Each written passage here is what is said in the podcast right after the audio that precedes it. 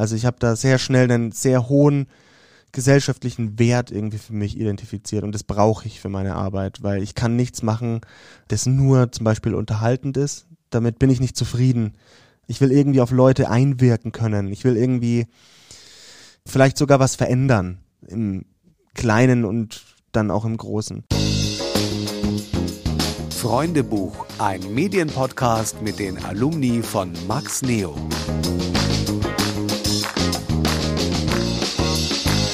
Hallo, schön, dass ihr wieder bei einer neuen Folge unseres Freundebuchs dabei seid. Ich bin Lena Schnelle und zu Gast ist diesmal Kevin Ebert. Er arbeitet beim Bayerischen Rundfunk, genauer gesagt bei Puls. Dort macht er den Sex-Podcast im Namen der Hose und steht hinter der Kamera beim YouTube-Format Puls-Reportage. Außerdem arbeitet er seit kurzem auch für den Westdeutschen Rundfunk. Da steht er für das YouTube-Format Man müsste mal auch vor der Kamera. Wir sprechen in dieser Podcast-Folge über sein Studium in Eichstätt, was für eine Rolle es spielt, zur richtigen Zeit am richtigen Ort zu sein und warum es gar nicht so wichtig ist, sich engstirnig auf etwas zu versteifen. Kevin erzählt uns aber auch, warum im Namen der Hose so ein wichtiger Podcast ist, welche Bedenken er vorher hatte und natürlich, wie es ist, in einem Podcast über Themen wie sexuelle Orientierung, Verhütungsmethoden oder eben auch Sex zu sprechen. Hallo Kevin. Hallo, schön, dass ich da sein darf. Es freut uns auch, dass du Gast hier bist bei dem Podcast. Und ähm, wie sich für ein Freundebuch gehört, starten wir mit Dein Name. Mein Name ist Kevin Ebert. Alter? Äh, 26, bald 27 auch schon. Es geht zu Ende mit mir. Dein Beruf? Äh, ich bin Journalist und Moderator beim Bayerischen Rundfunk. Oh ja, dann brauche ich deinen Arbeitsplatz gar nicht nachfragen. Genau, Bayerischer Rundfunk und Westdeutscher Rundfunk. Das habe ich jetzt vergesse ich immer. Hinten ist noch so neu, aber es gehören beide dazu. BR und WDR. Vorbild? Oh, das ist eine spannende Frage. Also da ich ja auch mich sehr im Interview Gefilde aufhalte und, und viele Interviews führe, ähm, habe ich ein unübliches Vorbild und zwar Markus Lanz, würde ich da nennen. Finde ich, ist ein hervorragender Interviewer, sehr besonders, umstritten. Ich glaube, es ist eher so lieb ihn oder hass ihn mäßig. Ähm, also da gibt's wenige, die sagen, ja, der passt schon, sondern entweder findet man ihn richtig geil, so wie ich, oder richtig kacke, so wie viele andere. Ähm, aber wenn du mich jetzt so fragen würdest, dann wahrscheinlich der, was so Interviewen, Interview-Skills betrifft. Dein Traumberuf als Kind? Ja, wahrscheinlich doch dann lange Fußballer. Und irgendwann war das schon so in Richtung Sport, Moderator, Kommentator. Also es ging dann schon so ein bisschen in Richtung Journalismus. Ich kann jetzt nicht sagen, dass ich in, der, in die Schülerzeitung alleine gerockt habe und so wie andere KollegInnen, aber es ist jetzt nicht komplett random, dass ich dann irgendwie doch auch in Journalismus gegangen bin. Würdest du heute immer noch sagen, du willst irgendwann mal in den Sportbereich, also in den Sportjournalismus? Es ist irgendwie noch so ein Plan im Hinterstübchen, irgendwo im Hirnstamm verankert, aber es ist jetzt nicht, nicht ein akutes Bedürfnis, sagen wir es mal so. Aber ich glaube, ich hätte irgendwann vielleicht gerne nochmal die Chance. Wer weiß, vielleicht wer weiß, wer noch. weiß, wer es, äh, in diesem Beruf kann viel passieren. Das habe ich in fünf Jahren äh, Berufserfahrung jetzt auch schon gelernt, tatsächlich. Du sprichst gerade schon Vier von Jahre. vier Jahren Berufserfahrung. Ähm, du hast äh, vorneweg ja auch studiert nach dem Abi. Das heißt, wusstest du nach dem Abi dann schon ganz klar, dass du Journalist werden möchtest? Ich glaube, so eindeutig kann man das nicht sagen. Also ich war ein sehr guter Sportler und, und wollte immer so eigentlich in die Richtung was machen und so vielleicht vielleicht Sporthochschule Köln und, und, und irgendwie solche Sachen. Und dann habe ich mich aber ganz schwer verletzt. Und dann war da erstmal nichts und dann kam aber relativ schnell so die Erkenntnis, ja, okay, aber dann studiere ich halt Journalistik. Ist ja auch cool. So. Und das wollte ich auch schon immer irgendwie und es hat mich immer sehr interessiert, ja, mit Traum so Sportkommentator und so und dann hatte das sehr viel Sinn gemacht. Also ich war da nicht in einer Sinneskrise dann irgendwie, dass ich gar nichts mehr hatte und dann Germanistik studiere oder so. Nichts gegen Leute, die Germanistik studieren. Aber genau, das war dann schon ein konsequenter Plan B, mit einem großen Ausrufezeichen, glaube ich.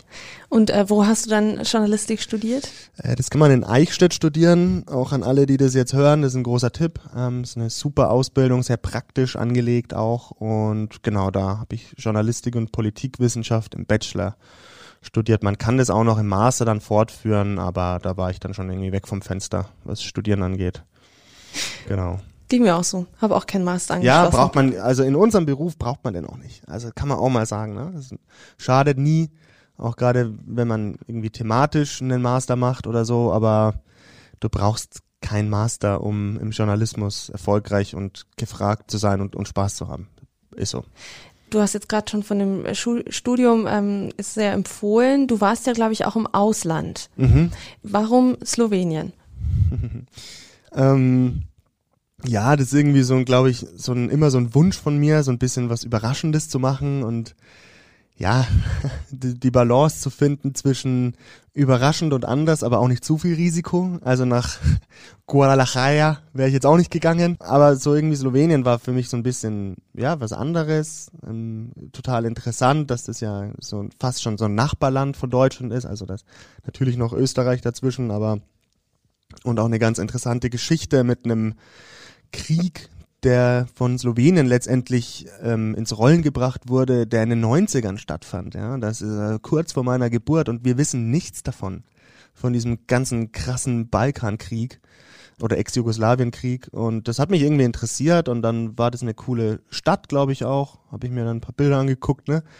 Ähm, das klang vielversprechend und dann war es das auch. Also ich hatte da eine richtig gute Zeit. So natürlich habe ich kein Slowenisch gelernt, das ist eine super komplexe Sprache aber da sprechen alle Englisch. Also selbst so Menschen wie so Busfahrer und, und, und Kassiererinnen und so, ne, die sprechen da fließend Englisch teilweise, das ist Wahnsinn. Mm, und dann war das sinnvoll, cool, war richtig cool, kann ich auch nur empfehlen. Dieses Studium ähm, Journalistik, ist das sehr praxisorientiert? Ist es viel Theorie? Ähm, wie läuft das ab, das Studium? Ich würde sagen, es ist extrem praxisorientiert. Also man hat natürlich die Journalistik ist ja die Lehre des Journalismus, so wenn man so möchte. Da steckt viel Kommunikationswissenschaft drin, aber auch einfach nicht nur das, sondern auch eben viel theoretisches Input über Journalismus und Publizistik, glaube ich, könnte man auch sagen. Ähm, also das ist ein ganz wichtiger Pfeiler. Aber ich glaube, also in meinem Empfinden mindestens 50 Prozent der ganzen Lehre waren ja, journalistisches Arbeiten hieß dieses Modul. Ähm, das gab es dann für Print, das gab es für Hörfunk und das gab es für TV. Das lief also während des Semesters immer, da hattest du so, so Kurse, Seminare, ähm, wo du auch Noten bekommen hast für deine Reportagen und so. Das war ganz aufregend immer. Also das war die äh, Frau Katrin Kraus, die auch selbst lange Journalistin war und die hat mich tatsächlich geprägt, glaube ich, würde ich sagen. Wenn man mich fragen würde, welche Menschen haben mich geprägt, dann sie, weil die wie man sich das vorstellt, so eine Frau, die einfach total selbstbewusst auftritt, vor der man sofort Respekt hat, die aber auch fast schon was Mütterliches hat, aber auch sehr direkt. Ja, also die labert nicht rum, sondern da haben Leute geheult, teilweise, wenn die die Reportagen zerfetzt hat vor allem. Aber so, so funktioniert's halt. Die war nie pietätlos oder nie zu viel, sondern die war einfach direkt und hat halt gesagt, das ist scheiße. So, du kannst es so nicht schreiben. Das ist scheiße. Das ist kein Journalismus. Ähm, und da habe ich sehr viel gelernt. Da kam ich auch mal unter die Räder. Aber ich mag sowas ganz gerne. Also kann damit mehr anfangen als mit Menschen, die immer so ein bisschen beschönigen und rumschwurbeln. Genau, und, und das hatten wir und dann hatten wir wenige Semesterferien, das muss man wissen, wenn man Journalistik in Eichstätt studiert. Äh, während der Semesterferien sind nochmal so, ja, Hardcore Bootcamps, was äh, Journalismus angeht. Also da die Medienwerkstatt nennt sich das. Ähm, da machst du dann Filme oder auch nochmal Reportagen mit einem anderen Dozenten. Oder das große crossmediale Magazin Einsteins, das ist so die das kennt man vielleicht auch so in Journalismuskreisen, das Magazin der Eichstätter Journalistik und das äh, ist auch nochmal richtig viel Arbeit. Da stellt man also ein crossmediales Magazin auf die Beine, also Print, Website und TV-Sendungen. Das war viel Arbeit, macht aber auch richtig fett Bock, sowas alleine mal zu machen, als so ein 20-jähriger Vollidiot. Das ist ganz cool. Ähm, ja. Wann hast du dann, also du hast ja gesagt, das waren viele Praxismodule wann hast du dann das erste Mal so richtig ähm, in den Medien reingeschnuppert, also die ersten Praktika? Also das erste Praktikum, also ich war relativ schnell, habe ich für die Fürther und Nürnberger Nachrichten geschrieben. Ja, das waren dann so wirklich so klassisch. Also ich, no joke, mein erster Lokaljournalismus-Termin war 50 Jahre Gartenbauverein Weisendorf oder so ähnlich. Also so wirklich, man sagt ja immer so der Kaninchenzüchterverein und es war literally so. Also das Also sehr klischeehaft. sehr klischeehaft und dann, das war aber ganz cool irgendwie. Das mochte ich dann doch ganz gerne, da irgendwie hinzugehen und den Leuten zuzuhören, denen das halt wichtig ist. Das ist halt für die wichtig, für diese Leute, die im Gartenbauverein sind. Und das habe ich da so ein bisschen gelernt und dann durfte ich auch schon irgendwie mal größere Geschichten machen. Ähm, und dann mein erster längerer Job, würde ich sagen, war hier bei damals noch AFK Max und jetzt Max Neo, genau. Mm, Genau, da kam ich rein über eine, eine Freundin, so, die da war und mit mir studiert hat und meinte, das ist mega cool. Und dann war ich hier, glaube ich, einen ganzen Sommer lang und durfte moderieren und durfte Interviews führen und Nachrichten schreiben und sprechen. Das war natürlich cool. Und von da an ging es eigentlich dann, war ich lange beim ZDF für so ein ausgedehntes Praktikum. Dann beim Stadtradio Nürnberg, das ist ja auch immer dann auf der Frequenz von, von, von Max Neo, das war auch ziemlich cool. Da war ich auch. Da warst du auch, tatsächlich. Letztes Jahr, ah, ja. ja. Das macht ja auch richtig fett Bock. Oh ja, das ist, kann man nur sehr empfehlen, Genau. ja. Das ist auch cool. Ähm, Also das ist ein Projekt praktisch, wo äh, VolontärInnen vom Bayerischen Rundfunk äh, gemeinsam ein Radio aufziehen, sage ich Genau. mal, und alles ähm, selbst machen. Genau, also wirklich von wie, wie wollen wir heißen, also wie wollen wir uns nennen, was ist unser Schwerpunkt, welche Rubriken haben wir bis zum Moderieren und alles, das war, das macht richtig, richtig Bock. Und Auch genau. sich Social Media mäßig austoben, ja, ja, genau. überlegen, Also da geht Logo. wirklich alles. ja. Da geht wirklich alles. Und dann war ich bei Puls in einem Praktikum vom Bayerischen Rundfunk und die haben mich dann sozusagen nach meinem Praktikum angesprochen und gesagt, hey du, ähm, wir, wir, wir bräuchten noch einen männlichen Nachrichtensprecher. Hättest du da Bock drauf? Und das war sozusagen mein Einstieg. Wow. Also einfach nur cool. Ja, also das so funktioniert's, ne? Äh, So funktioniert's ganz häufig, glaube ich, dass man ähm, irgendwie sich bei einem Praktikum, also ich habe jetzt da nicht den Laden abgerissen und alles neu definiert. Also ich habe halt mich nicht schlecht angestellt und habe mich mit den Leuten verstanden. Und dann hatte ich dieses berühmte Glück, dass sie da gerade jemanden gebraucht haben und mich angesprochen haben. Und ich habe natürlich gesagt, ja, das mache ich auf jeden Fall. Also Master wollte ich eh nicht machen. Mit dem Studium war ich da noch nicht ganz fertig, aber so in den letzten zwei Semestern oder so irgendwie. Und dann, genau, habe ich da angefangen. So, also ich glaube, dieses Quäntchen Glück oder man, was sagt man immer, zur richtigen Zeit am richtigen Ort, das spielt schon immer ein bisschen mit rein, aber das klingt, glaube ich, immer für so Medieneinsteiger wie so eine krasse Lotterie. Ich bin der festen Überzeugung, dass dieser Moment kommt. Für jeden, für jeden und jede kommt dieser Moment, wenn man dran bleibt. Irgendwann. Vielleicht nicht im Studium, vielleicht drei Jahre nach dem Studium, aber er kommt. Safe. Brief und Siegel. Jetzt waren das ja verschiedene Medien, wo du warst. Also du warst Zeitung, du warst Radio, du warst Fernsehen. Hattest du da so Präferenzen? Ja, also ich bin, glaube ich, kein klassischer Hörfunker und kein klassischer TVler. Ich habe mich relativ schnell vom Schreiben verabschiedet. Ich glaube, ich schreibe solide, aber ich bin doch weit entfernt von, von einer, wie man sagt, Edelfeder. Äh, das wird aus mir nicht mehr, ähm, ist auch in Ordnung. Und genau, also ich ähm, habe sehr viel Spaß an den auditiven Medien. Das heißt, also ähm, Podcast mache ich total gerne und, und finde es auch cool. Und ich mache aber auch viel YouTube. Also irgendwie habe ich diese zwei Standfüße, diese zwei Standbeine, sagt man ja. Also bin weder jetzt klassischer TV-Journalist noch klassischer Hörfunkjournalist, sondern irgendwie so ein Zwischen, so ein Zwitter. So ein, so ein kleiner Zwitter bin ich. Ja. Ist auch in Ordnung. Ich glaube nicht, dass man sich entscheiden muss. Ich glaube nicht, dass man sich entscheiden muss. Ich glaube nicht mal, dass man sich auch thematisch festlegen muss, sondern ich glaube, das ist voll in Ordnung, wenn du dich breit aufstellst und dein Zeug gut machst. Ich bin jetzt nicht der Podcast-Experte. Ich bin nicht der Podcast-Experte, aber ich kenne mich deutlich besser aus als die meisten JournalistInnen.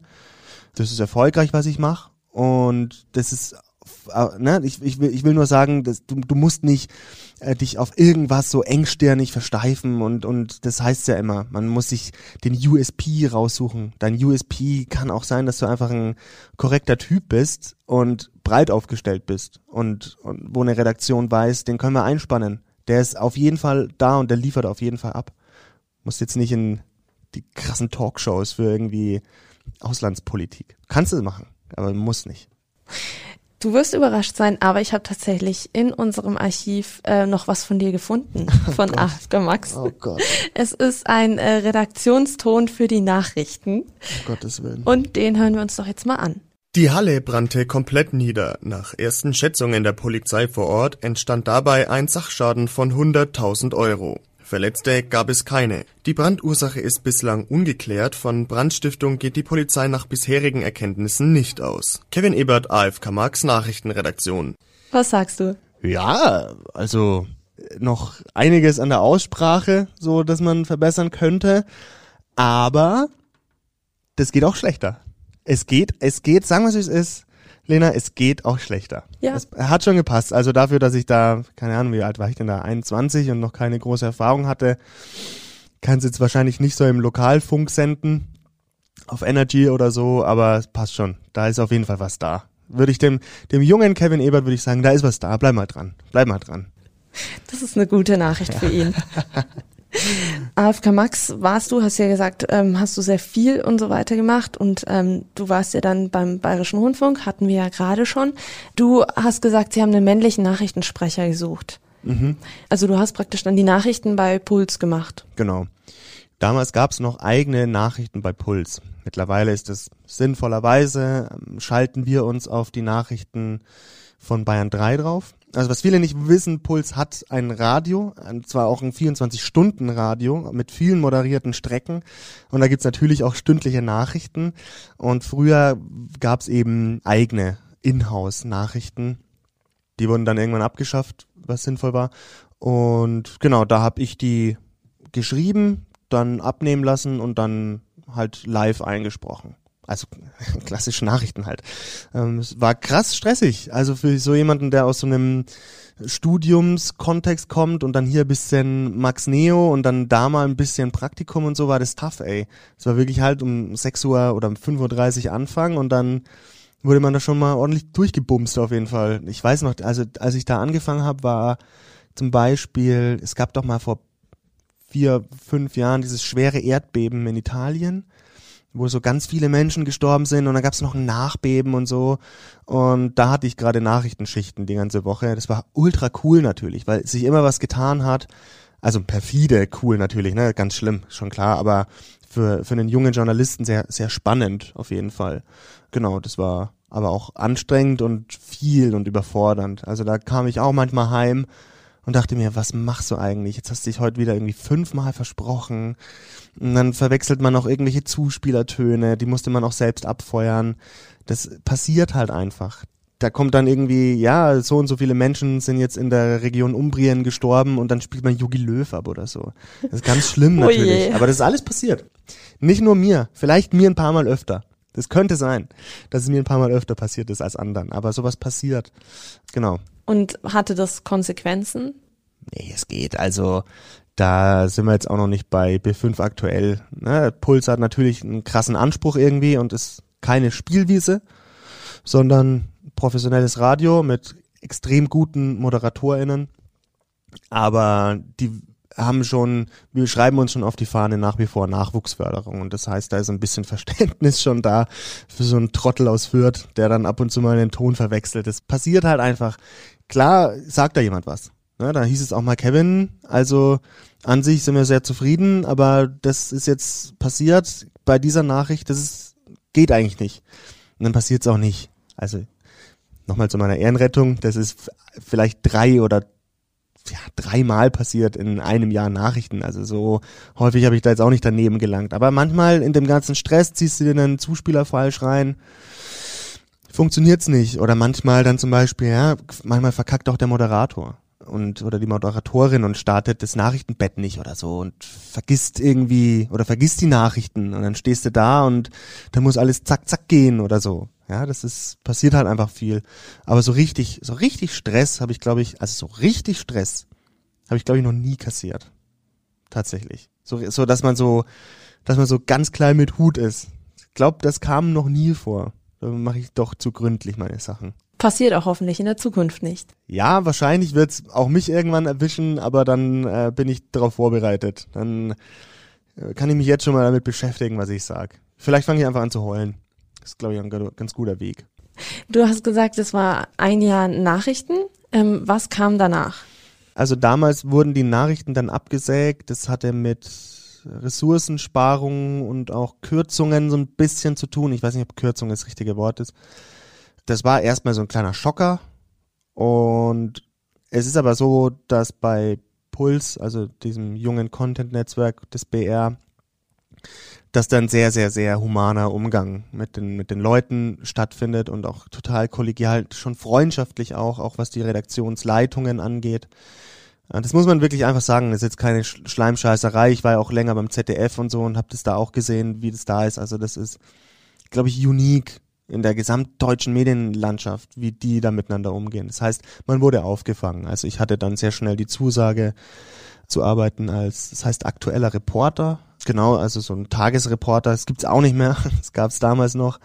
Und dann hatte ich trotzdem eine Lücke irgendwie in meinem monatlichen Dienstplan und war im Community Management bei Bayern 3. Das war auch sehr interessant. Ich glaube, ein halbes Jahr auch. Ähm, also bei so einer fetten Welle, also bei der, boah, lass mich lügen, zweitgrößte Welle Bayerns wahrscheinlich nach Bayern 1. Ich glaube, Bayern 3 ist vor Antenne mittlerweile. Äh, Wahnsinn, wie die arbeiten, noch was völlig anderes. Also highly professional Radio. Ähm, es war ganz cool, es war nichts für mich. Das war von Anfang an klar. Ähm, das war irgendwie zum Überbrücken eher, aber ich habe es gerne mitgenommen und habe dann die Stelle angeboten bekommen bei Puls in der das Politikressort zu übernehmen. Und genau, das war für mich, da war ich dann 24, glaube ich, gerade frische 24, vielleicht noch 23, ja, gerade frische 24. Und genau, das war natürlich für mich ein Big Step und das mache ich eigentlich bis heute. Genau. Was bedeutet das? Also was sind so deine Aufgaben dann? Ja, das ist ähm, schwierig zu erklären. Also früher haben wir uns so im, kennt man ja so trimedial aufstellen, ne? Alle Medien irgendwie vernetzen und nicht mehr getrennt voneinander betrachten. Das war so ganz lange der Ansatz von Puls und das heißt, ähm, dass ein politisches Thema, egal für welchen Ausspielweg, völlig egal, ein politisches Thema landet auf dem Tisch von mir und damals noch der Alex, meine Kollegin. Also dieses Ressort hat sich, hatte so eine Doppelführung. Und wir haben das angeguckt, wir haben das identifiziert und wir haben das dann entweder in die Radiositzung oder die TV-Sitzung oder die Online-Sitzung mitgenommen. Irgendwann wurden diese Sitzungen auch vernetzt, so dass man ich glaube, dieses, dieses Stichwort themenzentriertes Arbeiten, ne? dass nicht irgendwie drei Personen Thema XY bearbeiten, sondern dass Kevin Ebert Thema XY bearbeitet und ganz genau weiß, wie er es für YouTube, für Instagram und für Facebook umsetzen kann. Und dann kann man sich Autoren suchen und hat es halt alles verzahnt, irgendwie vernetzt unter einer Hand. So, ähm, das sind eigentlich so die Aufgaben gewesen. Und dann ging es immer mehr dazu über, dass die Ressorts ähm, für das große YouTube-Format Puls Reportage recherchiert haben. Am Anfang war das so 50-50 mit den anderen Aufgaben und mittlerweile machen wir das nur noch. Das heißt, wir recherchieren Themen für Pulsreportage, wir recherchieren die Filme, wir setzen sie teilweise auch ähm, um. Oft gibt es aber trotzdem noch eine Übergabe dann, wenn der Film schon fertig geplant ist, an den Autor, der den Film dann fertig dreht und dramaturgisch nochmal nach oben wächst. Und genau, und jetzt ist eben der Punkt bei Puls, dass diese Ressorts aufgelöst werden und man entweder für einen Podcast Vollzeit arbeitet oder eben für Pulsreportage, wie das ganz viele machen, genau. Das sind die Aufgaben. Also das, aber ich habe viel auch so Landtagswahlen und so begleitet mit YouTube-Videos und, und Facebook-Videos und so, genau. Ähm, war einfach Politik breit aufgefächert in alle Ausspielwege. In der Nutshell. Ist schwierig zu erklären. Es ist schwierig zu erklären, weil natürlich ähm, ich da jetzt total tief drin bin. Ich glaube, dass das jetzt auch nicht mehr so das Nonplusultra ist, die Arbeitsweise, sondern ich glaube, dass man sich leichter tut, wenn man so ähm, Produkte gründet, ja, und nicht mehr so ein XYZ diffuses, ja, wir haben hier jemanden, der sich um alle politischen Themen kümmert, sondern dann braucht man halt einen Politik-Podcast und dieser Podcast hat noch einen Instagram-Auftritt und dann braucht man noch ein YouTube-Format, das irgendwie ähnliche Themen behandelt und die können sich gegenseitig irgendwie befruchten oder so. Ja, dass man so geschlossene Produktteams hat. Ich glaube, das ist so. Also produktorientiert arbeiten. Produktorientiert arbeiten und trotzdem verzahnt. Das ist wichtig. Also das heißt, du bist jetzt ähm, dann auch, wie gesagt, Vollzeit beim Podcast von Puls? Mhm. Das heißt es nicht, ich bin 50 Prozent meiner, meines Arbeitsmonats bei Puls Reportage und mache da Filme. Und 50 Prozent, sage ich immer, sind so Projektwochen. Da habe ich den äh, Aufklärungspodcast und jetzt auch ein neues Reportageformat beim WDR. So, und das quetsche ich mir da alles irgendwie rein. Und frage mich nicht, ob das gesund ist, because I don't fucking know. aber äh, es macht auf jeden Fall Spaß. Es ist ein bisschen viel, aber es macht Spaß. Und das sind ja ziemlich unterschiedliche Felder. Ähm, fangen wir mal an mit Pulsreportage. Was ja. sind da so die Themen, die du machst, wie du umsetzt? Völlig, völlig unterschiedlich. Also es hat immer eine gesellschaftspolitische Relevanz, mehr, mehr oder weniger. Aber genau, also es ist jetzt nicht so, dass ich nur harte Politik da mache, sondern es ist dann auch, was habe ich denn gemacht? Was habe ich denn gemacht in letzter Zeit? Also, einen Film über zwei Wochen nur Fleisch essen, die sogenannte Karnivore Diät, ähm, oder einen Film über äh, Sportwetten mit einem Sportwettensüchtigen, ehemalig Süchtigen. Ja, und dann habe ich aber auch mal einen Film recherchiert übers Pilze sammeln. Ähm, also tatsächlich richtige Waldpilze. Ähm, das, da steckt dann so ein bisschen Nachhaltigkeit mit drin. Also wir brauchen schon immer irgendwas Gesellschaftliches, glaube ich. Nur Schminken, weil Schminken ist cool, würden wir nicht machen, aber wenn es nachhaltiges Schminken ist, würden wir es machen. Ich glaube, das ist das Ding. Ähm, genau. Und das sind so die Themen. Hauptsache, es gibt auch einen Selbstversuch. Das ist unser USP auf YouTube oder unser das, was uns so ein bisschen ausmacht, dass ähm, da wirklich immer ein Selbstversuch da ist und Reporter und Reporterin das wirklich probieren, stellvertretend für die Leute, die das sehen. Und genau, aber äh, so eine ganz spitze Themenzuspitzung habe ich nicht. Ich bin eher ein Typ für, der so ein bisschen härtere Themen kriegt. Tendenziell, ja. Jetzt kommen wir zu dem ähm, Aufklärungspodcast ja. äh, im Namen der Hose. Ja. Genau. Wie bist du dazu gekommen?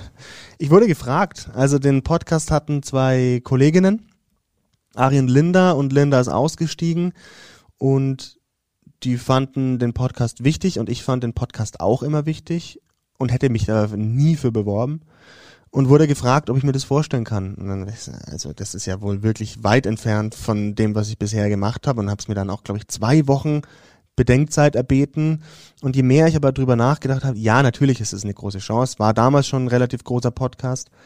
Also das spielte da sicherlich mit rein. Und dann aber auch viel, es ist einfach notwendig. Es ist einfach notwendig, dass es einen Aufklärungspodcast gibt, der nicht nur Ficky-Ficky-Gelaber ist, sondern wo es mit Experten zur Sache geht, wo man viel mit Statistiken und Fakten arbeitet ähm, und wo man irgendwie trotzdem auf Augenhöhe die Hörer und Hörerinnen anspricht und denen trotzdem eine, eine Message mitgibt. Ja, sei es, es ist dein Körper und deine Wahl, was du damit machst, oder sei es, ähm, Männer sind einfach oft toxisch und Männlichkeiten können toxisch sein und das gilt es irgendwie zu ändern oder zumindest aufzuklären. Ja, das sind alles so Sachen, die man, glaube ich, Leuten, gerade irgendwie Jüngeren, cool mit auf den Weg geben kann. Und ähm, ich bin der festen Überzeugung, dass es so ein Format braucht. Ganz einfach. Also ich habe da sehr schnell einen sehr hohen gesellschaftlichen Wert irgendwie für mich identifiziert und das brauche ich für meine Arbeit, weil ich kann nichts machen, ähm, das nur zum Beispiel unterhaltend ist. Damit bin ich nicht zufrieden. Ich glaube, das ist, es hat, und das ist vollkommen legitim, wenn Leute das wollen. Und ich glaube halt, dass jeder in diesem Beruf, in den Medien, irgendwie so einen intrinsischen Antrieb hat und meiner ist, ich will schon irgendwie, das klingt immer so abgedroschen, aber ich will schon irgendwie was bewirken. Ich will irgendwie auf Leute einwirken können. Ich will irgendwie vielleicht sogar was verändern im Kleinen und dann auch im Großen. Und ich glaube, mit diesem Podcast kann ich das. Also Leute schreiben, hey, ihr habt darüber geredet, jetzt denke ich darüber anders. Oder Leute schreiben, hey, ich hatte davor immer voll Angst, ähm, die habt ihr mir mit der Folge irgendwie so ein bisschen genommen. So, und das ist ähm, natürlich für mich irgendwie auch manchmal schwierig, äh, nur über das Thema Sexualität und Liebe und Beziehungen und sich da so rein zu recherchieren und so krass damit zu beschäftigen. So eine ganze Staffel lang ist auch super intens und so. Und braucht dann auch immer meine Pausen. Aber im Großen und Ganzen, wenn ich so einen Strich unter die Gleichung ziehe, ähm, bin ich sehr froh, dass ich das, dass ich das gemacht habe und auch machen darf, weil ich es einfach für wichtig halte. Du hast gerade schon die Männlichkeit angesprochen und da haben wir jetzt auch äh, einen Hörausschnitt hm. aus der ähm, Folge Männlichkeit. Ja, wir da mal rein. Genau, ja. Wir klären heute Fragen wie, was zur Hölle ist eigentlich Männlichkeit mhm. und was macht das eigentlich aus? Und gibt es vielleicht sogar einen Wandel? Verändert sich was? Und wie gefährlich ist Männlichkeit? Ja. Kleiner Spoiler, sehr. Denn ja. Männlichkeit kann eventuell auch tödlich sein. Inwiefern das zutrifft, werden wir auch klären. Ja. Wenn wir schon bei Wissenschaft sind, dann glaube ich, ist es ganz gut, mal drüber zu reden, was ist Männlichkeit? Hast du ja gerade schon aufgeworfen. Und die Frage ist nun wirklich extrem schwierig zu beantworten und da hat jeder auch eine andere Perspektive. In der Forschung ist Männlichkeit auch eine, ja, eine, fast eine eigene Disziplin, gehört zu den Gender Studies und heißt dann auch Männlichkeitsforschung, also gehört letztendlich zur Soziologie. Und wenn man sich fragt, was ist denn da die Definition von Männlichkeit, dann kann man auch da keine klare Antwort geben. Doch, stark. Ja, Stark, genau. Stark. Alles klar. Wenn ich jetzt 10% trainiere, dann muss natürlich der Typ 11% stärker sein als ich, ist klar. Wie wichtig ist es, ähm, da auch eine Chemie zu haben mhm. zu deiner ähm, Mitmoderatorin, Mithostin, sage ich mal, zu Ariane Alter? Wichtig. Also klar, das so ein persönlicher Podcast, bei dem es um so ein intimes Thema wie Sexualität und Liebe und den eigenen Körper geht, ist natürlich irgendwie wichtig, dass man auch spürt, dass, dass wir eine Connection haben. Wir haben eine besondere Connection, weil wir eine klare Rollenaufteilung in diesem Podcast haben. Die Ari ist irgendwie die, die mal irgendwie so reinfeuert und mal laut wird und mal schrill auch werden darf und emotional. Und ich bin eher der, der den klaren Journalist gibt. Ja, ich, von mir kommen Fakten, von mir kommen die Studien, von mir werden die Interviewpartner angeteased zu 80 Prozent und von mir kommen Überleitungen und man merkt, dass ich den roten Faden sozusagen der Folge habe. Ähm, und es sorgt so ein bisschen dafür, dass wir jetzt nicht diesen Flair haben von ähm, zwei Freunde und Freundinnen setzen sich an Küchentisch und labern über Sex, was viele andere Sex-Podcasts haben. Das bin ich auch nicht, das könnte ich auch nicht einfach so da über meinen eigenen, mein eigenes Sexleben reden, das kann ich nicht, sondern ich brauche halt eine andere Rolle dann. Und das habe ich damals, als mir das angeboten wurde, klar gesagt. Ich kann das nur machen, wenn das ein journalistisches Produkt ist und bleibt. Es war davor auch schon ein journalistisches Produkt. Keine Frage. Ähm, aber das war für mich einfach wichtig, dass man das noch mehr rausarbeitet. Genau. Deswegen, wir haben eine Chemie und wir sind auch befreundet, kann man ruhig so sagen. Also treffen uns auch mal privat und trinken Wein, so ähm, auf jeden Fall und verstehen uns gut. Das merkt man schon auch. Man merkt aber auch eine Rollenaufteilung. Ähm, ich glaube, dass das dem Ganzen nicht schadet. Ich denke, wir haben sicherlich Leute verloren, die gewohnt waren, dass da zwei Freundinnen über Sex reden. Wir haben auch Leute dazu gewonnen, denen das vielleicht davor irgendwie zu banal war. Und ich will nicht sagen, dass es banal war, weil auch davor war es wichtig. Weil es gibt viele Menschen, die sich einfach diese ganz direkten Fragen stellen, wenn es um Sexpraktiken geht auch. Das verunsichert Menschen auf einem Next Level. So intim verunsichert dich nichts wie deine eigene Sexualität. So, und deswegen war das davor auch schon cool. Ich glaube, jetzt hat es mehr ähm, eine wissenschaftliche, journalistische Basis auch. Und das ist mir wichtig. Genau, aber das ist jetzt nicht so, als wäre das super trocken. Ja, also auch ich mache mal einen Joke und auch ich sage mal meine Meinung, gerade in dieser Männlichkeitsfolge wurde ich, glaube ich, auch mal laut und so und, und deutlich. Das, das werde ich auch. Also ja, ich habe ich hab ja meine Meinung dann zu Themen, sonst würde ich das nicht machen. Du hast gesagt, dass du jetzt nicht irgendwie über dein Sex- oder Liebesleben sprichst. Aber wie schwierig war es trotzdem für dich am Anfang über diese Themen zu sprechen? Genau, also ja, voll. Also ab und zu spreche ich davon auch. Also gerade am Anfang, als ich das gemacht habe, habe ich noch mehr irgendwie erzählt. Davon bin ich ein bisschen weggekommen. Schwierig war es schon. Und es treibt mich auch manchmal immer noch um. Es raubt mir keinen Schlaf mehr. Aber klar, es ist erstmal ungewohnt. Also wenn man so von dieser politischen Berichterstattung kommt, irgendwie so ein bisschen, war das erstmal ungewohnt und ich habe mir schon auch Gedanken gemacht, ähm, verbaue ich mir da jetzt Chancen, schließen sich da jetzt vielleicht viele Türen und ja, vielleicht werde ich kein Tagesthemenmoderator mehr mit diesem Podcast, aber ähm, ich merke, dass sich ganz andere Türen auch eröffnen dass Leute das wirklich wichtig finden und zwar auch in den Medien. Vielleicht nicht die alten weißen Männer, sorry fürs Framing, aber die gibt's halt einfach. Vielleicht nicht die, aber Leute, die die Medien übernehmen, die so alt sind wie wir, die wissen, dass es ein wichtiges Produkt ist. Ganz einfach. Und deswegen äh, bin ich von diesem Trip, den ich am Anfang oder nicht am Anfang, sondern Mitte der ersten Staffel, die ich übernommen hatte, habe ich schon manchmal irgendwie so ein bisschen leichte Sorgen oder Ängste auch gehabt, dass ich mir da vielleicht die Karriere verkack. So mittlerweile weiß ich, das ist Quatsch. So ich überlege mir schon sehr, wie weit ich gehen kann, Dinge zu erzählen und habe dabei auch schon so Automatismen irgendwie entwickelt.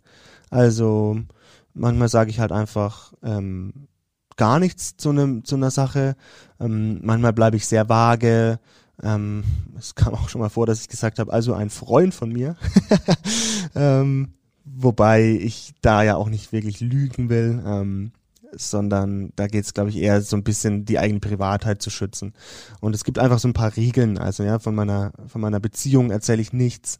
Ähm, von früheren Beziehungen erzähle ich nichts. Wenn ich was erzähle, dann sage ich früher irgendwann mal oder so, dass man auf keine Person Rückschlüsse ziehen kann. Das ist schon wichtig.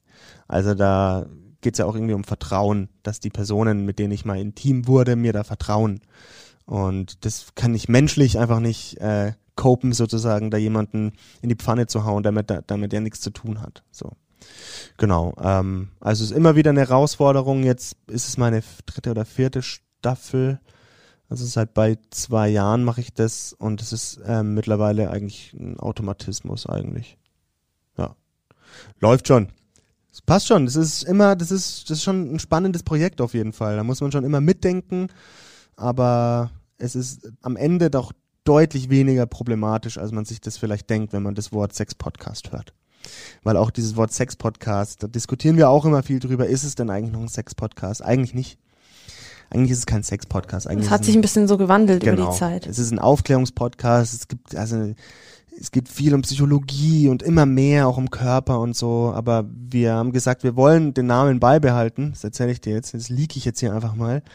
Einfach weil auch so ein bisschen die Hoffnung ist, dass gerade junge Leute da draufklicken, dann natürlich irgendwie zwei coole junge ModeratorInnen da hören und trotzdem gebildet werden, ohne dass es wollen. So ein bisschen intrigant, so von, von, von unten, weißt du? Ähm, einfach die gegen ihren eigenen Willen so ein bisschen öffentlich-rechtlich bilden, ähm, aufklären. Das ist so ein bisschen die Idee dahinter. Und natürlich geht's auch immer wieder und vor allem um Sex. Das bestimmt schon. Dann kommen wir jetzt nochmal zu deinem anderen Projekt beim WDR, dein neuestes Projekt sozusagen. Ja. Dem YouTube-Kanal Man müsste mal. Was ja. ist das für ein Projekt?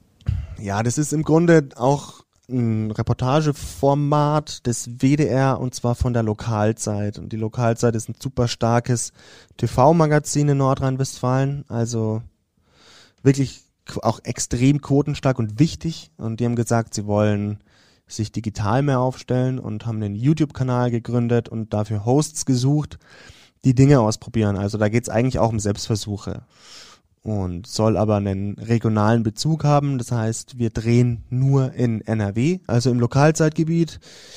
Und ja, das ist so im Grunde das Konzept dahinter. Das hinkt sicherlich noch hier und da und ist noch nicht komplett ausgereift. Und auch die Zahlen sind teilweise noch so, dass man sagt, da muss noch mehr gehen. Aber es gibt auch Ausreißer nach oben. Also es gibt auch Filme, die total überproportional performen, wenn man sich die Zahl der AbonnentInnen anschaut. Da muss man einfach dranbleiben. Und da bin ich Autor meiner eigenen Folgen, für die ich dann auch vor der Kamera bin. Also das war sozusagen mein Schritt von hinter dem Podcast-Mikrofon und hinter der Reportagekamera vor die Reportagekamera und vor das Reportagemikrofon. also both worlds sozusagen ähm, kumuliert, dann darf ich da jetzt Host sein. Da bin ich natürlich sehr dankbar für und das macht auch Fett Bock auf jeden Fall. Das wollte ich schon immer mal machen, tatsächlich irgendwie Moderator sein für so ein Reportageding, weil ich schon immer dachte, vielleicht liegt mir das auch irgendwie, so spontan zu reagieren und Sachen auszuprobieren. Und genau, also das Feedback, das ich bekomme, ist auf jeden Fall immer positiv. Jetzt muss man halt gucken. Also man darf sich das nicht so vorstellen wie vor 20 Jahren oder vor vielleicht sogar noch 10 Jahren, dass irgendjemand an einem Konferenztisch ein Format entwickelt hat und sich dachte, boah, das ist geil, das ist super, da buttern wir jetzt mal eine Mille rein. Und dann ist da die Mille drin und egal wie die Quoten im TV sind, das blieb dann erstmal, sondern neue Medien werden mit einem fetten Formatentwicklungsprozess und User-Tests und Design-Thinking-Methoden äh, irgendwie aus dem Boden gestampft in krassen Formatsprints. Und dann gibt's Benchmarks und dann werden diese Benchmarks entweder gerissen oder geschafft. Und ja, genau. Das heißt, da gibt's dann Mandatierungszeiträume von einem halben Jahr zum Beispiel und damit überprüft, haben wir es geschafft. Da gibt's verschiedene Sachen. Da geht's nicht nur um Zahlen, ne? da gibt's auch qualitative Benchmarks und ähm, erreichen wir eine besondere Zielgruppe oder ähm, wie lange sind die Leute an unseren Filmen dran? Ja, vielleicht auch, wie viel Kommentare vielleicht auch reinkommen. Sowas auch, Likes. Interactions, solche Sachen. Da geht's um ganz viel und da wird dann nach einem halben Jahr Bilanz gezogen und dann heißt es entweder, Leute, da müssen wir aber noch ganz schön reinbuttern oder das heißt, wir sind auf einem guten Weg oder im Worst Case kann das auch schon heißen, das funktioniert nicht. Da machen wir was Neues. Das funktioniert so nicht. Und wir sind jetzt so, dass es bei uns okay ist, dass man sagt, wir können hier und da auf jeden Fall oder sollten da noch schrauben, ähm, aber es ist keine Vollkatastrophe ähm, und da muss man jetzt einfach gucken, wie lange das läuft. Und wenn es weg ist, Lena, dann kommt was Neues. Da bin ich mir nämlich relativ sicher mittlerweile. Es kommt immer irgendwas Neues. Klar gibt's in diesen Medien krasse Konkurrenzdenkweisen und auch Missgunst. Da brauchen wir nicht drum rumreden. Das gibt es zum großen Teil. Aber ich glaube trotzdem, und das ist meine feste Überzeugung, dass wenn du ein korrekter Typ bist und auch menschlich korrekt und gute Sachen machst und die Leute merken, dass du dir Mühe gibst und dass sie sich auf dich verlassen können, dann ist der Großteil der Leute, die auch in führenden Positionen sind, dankbar und weiß, dass man dich einsetzen kann. Das ist so. Und ähm, das heißt, man muss nicht irgendwie die geisteskrank geile Sache erfinden, ähm, sondern es kommt auch irgendwie darauf an, dass man einfach cool ist und dass man nett ist und sich harmonisch mit Kollegen versteht. Das darf man nicht unterschätzen, auch in den Medien. Ja, da geht's ja darum, dass wir alle unser Ego nach außen stülpen und mit unseren Ideen irgendwie Geld verdienen. Das ist ja eigentlich schon verrückt. Es ist ein Beruf, in dem wir mit unseren Ideen, unserem Ego und unseren Sichtweisen Kohle verdienen und die irgendwie zu den Menschen rausblasen, in die Peripherie Deutschlands. Das ja eigentlich Wahnsinn. Und da tendiert man, glaube ich, schnell dazu, irgendwie zu denken, man muss immer so was krass Besonderes sein und man kann nur erfolgreich sein, wenn man, wenn man völlig besonders ist. Aber es ist nicht so. Du kannst auch erfolgreich sein, wenn du gut bist ähm, und vielleicht auch sehr gut, aber auch vor allem korrekt meine Message an alle Leute da draußen. Seid korrekt, dann wird's funktionieren. Das äh, nehme ich jetzt mal so als Schluss irgendwie sozusagen hin. Das ist nämlich ein gutes Schlusswort, sag ich mal. Wir wollen natürlich auch so ein bisschen Output geben für die ganzen MedieneinsteigerInnen da draußen. Deswegen unsere Rubrik drei Tipps für MedieneinsteigerInnen. Mhm. Was sind deine drei Tipps, Kevin? Mach auf jeden Fall mach. Ich glaube, und das habe ich auch selber schon gelernt, dass man am allermeisten Learnings hat und lernt, wenn man einfach mal macht. Und das klingt immer so, ja. Wie, wie schwer ist es einfach zu machen? Das weiß ja jeder von uns. Wir haben alle so viele Ideen, gerade in diesem Berufsumfeld und, und wie viele Ideen traut man sich am Ende umzusetzen. Aber ich glaube, es rentiert sich doch einfach mal zu machen. Und wenn du scheiterst, dann lernst du was. Das ist einfach so. Das ist in dieser schnelllebigen Medienlandschaft. Ja, wenn du ein TikTok-Format irgendwie an den Start bringst und es geht voll krass den Bach runter und funktioniert null, dann lernst du etwas über die Zielgruppe, die du adressieren wolltest und über den TikTok-Algorithmus und über was weiß ich alles. Du lernst da einfach was und du schaffst dir auch eine, eine gewisser Weise eine Expertise drauf.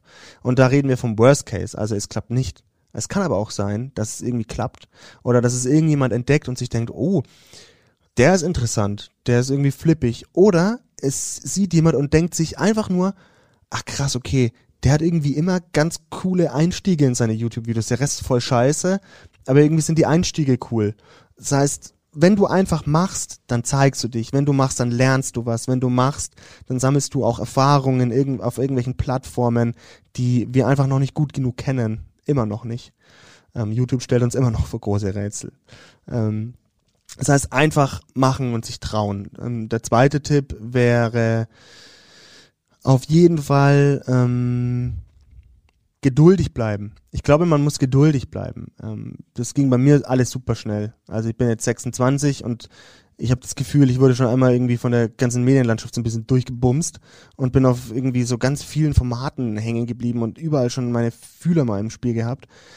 Aber es, ich kenne so viele Leute, die einfach geduldig geblieben sind und dann funktioniert's auch. Ja, und auch als ich dann irgendwie mal diese Durststrecke hatte im Community Management bei Bayern 3, es hat sich endlos angefühlt, dieses Dreivierteljahr in, in einem Job, der mich einfach nicht begeistert hat. Da kann ich retrospektiv sagen, da habe ich was gelernt. In der Zeit kam ich heim und die, also die, die Flasche Weißwein, die war aber immer kalt gestellt. Die wurden nicht jeden Tag getrunken, aber die war auf jeden Fall ein wichtiger Begleiter in der Zeit. So.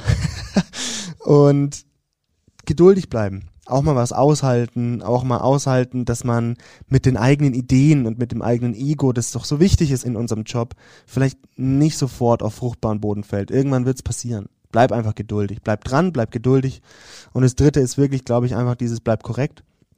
Ja, es gibt diese Ellbogentypen in der Medienlandschaft, die dann sich auch durchsetzen, ähm, auch mit ihren Ellbogen und bei denen man sich denkt, boah, was für ein Ficker, aber er macht halt gute Sachen und er weiß, was er will, wo das dann auch schon immer so glorifiziert wird, das ist die Spitze des Eisbergs. Das ist ein geringer Prozentsatz. Das ist meine Überzeugung. Der Großteil von Menschen, die in den Medien arbeiten, sind empfänglich für korrekte Menschen und sind freundlich und glauben an so Werte wie Loyalität auch so und einen guten moralischen Kompass, gerade bei den öffentlich-rechtlichen. Das heißt, es ist wichtig, in gewisser Form sich durchsetzen zu können. Das ist klar und auch so ein selbstbewusstes Auftreten schadet nicht. Das ist völlig klar. Aber glaube so diese mehr von dem Typen, der ja, permanent sich durchboxt und intrigant irgendwie sich nach oben schummelt und andere Kollegen aussticht, das gibt's so im seltensten Fall. Also werde nicht so und äh, orientiere dich nicht an diesem Idealbild von eines eines Bildjournalisten. So, das ist einfach Scheiße. So, und da kommen wir auch nicht weiter. So will ja niemand sein. Und genau, deswegen glaube ich, würde ich davon abraten. Also zusammengefasst, was habe ich jetzt gesagt? Mach, bleib geduldig und bleib korrekt. Tätowiert Amen. euch das. Das ist ein gutes Tattoo. Vielleicht kann es jemand auf Latein übersetzen oder Altgriechisch oder so. Das ist immer cooler dann. Oder Kyrillisch. Ich kann beides eigentlich auch, Latein Ah, und okay. Altgriechisch. Ah ja, dann kannst du, Ah. ja, dann übersetzt doch mal. Oh Gott. Was heißt denn mach? Oh je. Fazere ist Fa- Mach. Fazere, genau, Mach. glaube ich auch. Fazere, Ähm, bleib geduldig. Oh je, geduldig. Paziento oder so ähnlich. Naja, ist auch egal. Auf jeden Fall, die drei Stichwörter würde ich mir da mal notieren. Genau. Und zum Schluss beenden wir die Folge, wie wir sie begonnen haben, mit dem Freundebuch-Eintrag. Und Ja. zwar, bester Song. Love Song von The Cure. Motto, Mach, bleib geduldig, bleib korrekt. gut, dein Wunsch für die Zukunft. Dass ich immer etwas machen darf, dass mir immer die Chance gegeben wird, etwas machen zu dürfen, mit dem ich Impact habe, mit dem ich was bewegen kann, mit dem, vielleicht berührt es nicht mal mich selbst, aber ich bin mir sicher, dass es Menschen das Leben besser macht. In, auch wenn es nur klein ist. Das ist mein Wunsch für die Zukunft. Danke dir, Kevin, dass du Gast warst. Danke, dass ich da sein durfte. Es war sehr, sehr schön, da mal drüber zu reden. Es hat ja fast schon was Therapeutisches, da sich so in die Augen zu gucken und darüber zu reden. Ist cool. Bleibt dran, das wird alles. Glaubt mir, das wird. Super, danke dir. Ciao. Tschüss. Also falls ihr Kevins Motto auf Latein, Altgriechisch oder Kyrillisch übersetzen könnt, dann schreibt es uns doch gern mal. In der nächsten Folge spreche ich dann mit Franka Stierhof. Sie ist Nachrichtenredakteurin und Sprecherin bei der BLR. Das ist die Dienstleistungsgesellschaft für bayerische Lokalradioprogramme. Sie erzählt in unserem Podcast, was die Unterschiede zwischen den öffentlich-rechtlichen und dem Lokalrundfunk sind, in Bezug zum Beispiel auf die Arbeitsweisen und sie spricht auch davon, warum sie lieber die Nachrichten macht, anstatt zu moderieren. In den Nachrichten ist es halt deutlich einfacher, weil da zählst nicht du als Mensch, da zählen die Fakten, da zählen die Meldungen, die du erzählst. Ist ja bei, genauso wie beim Beitrag im Prinzip und dann passt es so da musst du jetzt nicht noch groß Personality verkaufen oder so.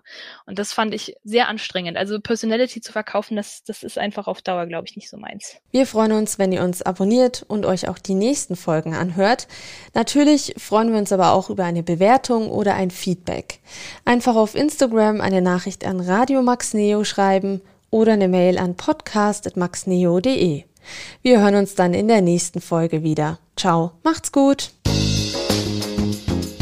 Freundebuch, ein Medienpodcast mit den Alumni von Max Neo.